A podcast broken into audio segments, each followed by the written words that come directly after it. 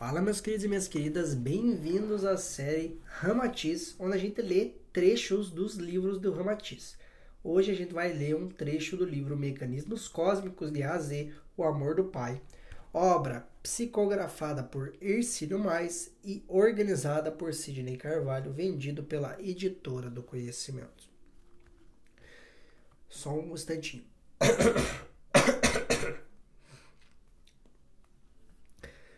Hoje a gente vai falar sobre as diferenças entre anjo e arcanjo, tá?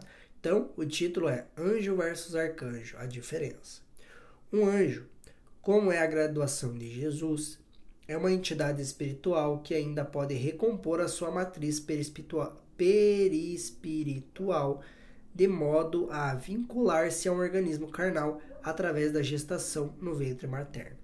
Aliás, a própria Bíblia retrata essa possibilidade de os anjos ainda renascerem na matéria quando há necessidade evolutiva dele ou de uma humanidade, conforme simboliza a parábola dos sete degraus da escada de Jacó, onde os anjos sobem e descem no simbolismo das reencarnações. Mas o arcanjo não pode mais vestir a roupagem carnal, porque a sua frequência espiritual ultrapassa o campo de qualquer atividade num corpo físico.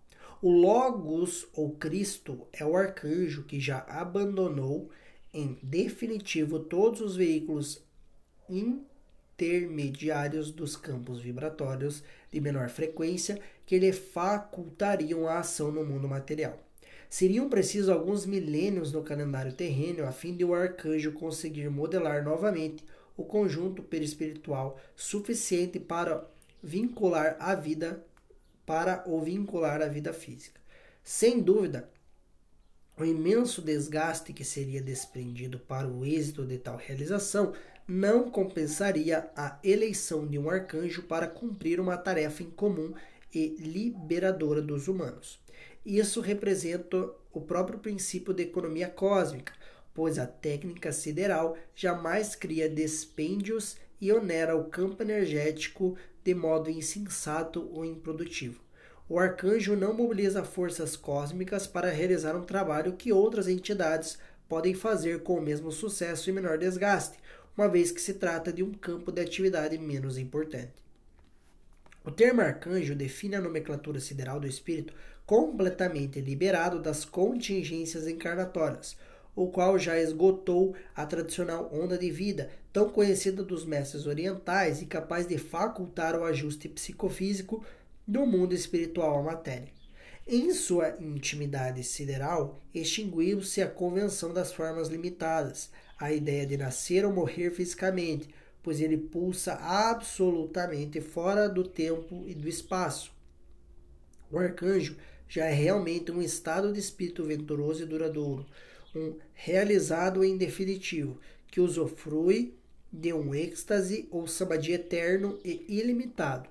O metabolismo do arcanjo é o amor puro, como um sublime condensador do amor de Deus, o qual se renova e se rejubila pela incompreensível e incessante doação a si mesmo, doação de si mesmo a outrem.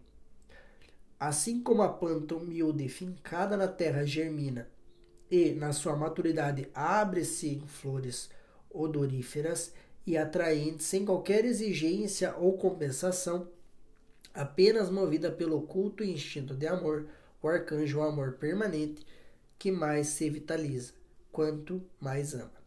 Galera, então aqui, o que, que ele quis dizer nesse trecho aqui para nós, né? Ele quis mostrar a diferença de anjo e arcanjo. Mais uma vez, anjo e arcanjo são apenas nomes, tá? São apenas nomes. Você pode estar tá, pensando que o Ramatiz aqui ele quer trazer a nomenclatura da Bíblia, porque ele acredita na Bíblia e tudo mais. Mas não é bem assim, tá? Arcanjo e anjo são apenas nomes, tá?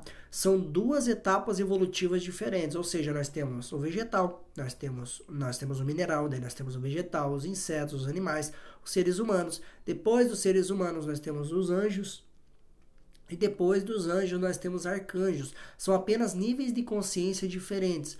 O anjo é um nível de consciência mais evoluída do que a consciência humana, e o arcanjo é um nível de consciência mais evoluída do que a consciência de um anjo. Você pode dar o nome que você quiser. Tanto que aqui nesse trecho, ele fala que você pode chamar tanto de arcanjo como de logos, como de Cristo. Tá? E aqui ele fala que existe uma diferença entre o anjo e o arcanjo. O anjo ele tem uma consciência um pouco menor, o arcanjo já tem uma consciência maior. Tá? É a mesma diferença como se fosse do ser humano para o anjo. O ser humano tem uma consciência X, o anjo tem uma consciência 10 vezes maior do que o ser humano. E o arcanjo tem uma consciência 10 vezes maior do que um anjo, tá? E o que que isso nos mostra, tá? Ramatiz, ele acredita, né? ele diz, e faz muito sentido, de que Jesus não seria o próprio Cristo, tá? Ou seja, o Cristo é o arcanjo, Jesus era um anjo. Jesus ainda tinha a possibilidade de encarnar aqui na Terra. Já um arcanjo não tem mais essa possibilidade, ou essa possibilidade é muito onerosa. Mas Jesus foi um dos uh, o anjo representativo do, dos seres humanos para encarnar aqui na Terra e trazer a mensagem do arcanjo, ou seja, ele foi um médium, né? Um médium, segundo o ramatismo, mais puro, mais perfeito, que conseguiu canalizar da melhor forma possível o amor e a mensagem do Cristo planetário, tá? O arcanjo, ou Cristo, ou Logos planetário, nada mais é do que a consciência do planeta. Tá? O planeta tem uma consciência. E Jesus, então, ele desceu aqui e ele foi o médium dessa consciência planetária e por isso que ele né, uh, transmitiu as lições do Evangelho, que segundo o Ramatiz também é o mais sublime sabedoria que existe, tá? Então, só para vocês entenderem. E aqui ele mostra então que existe uma diferença ali entre o anjo e o arcanjo, tá? Só para vocês entenderem, que são apenas níveis de consciência diferentes. Esse era o áudio de hoje, espero que vocês tenham gostado. Um abraço e até mais.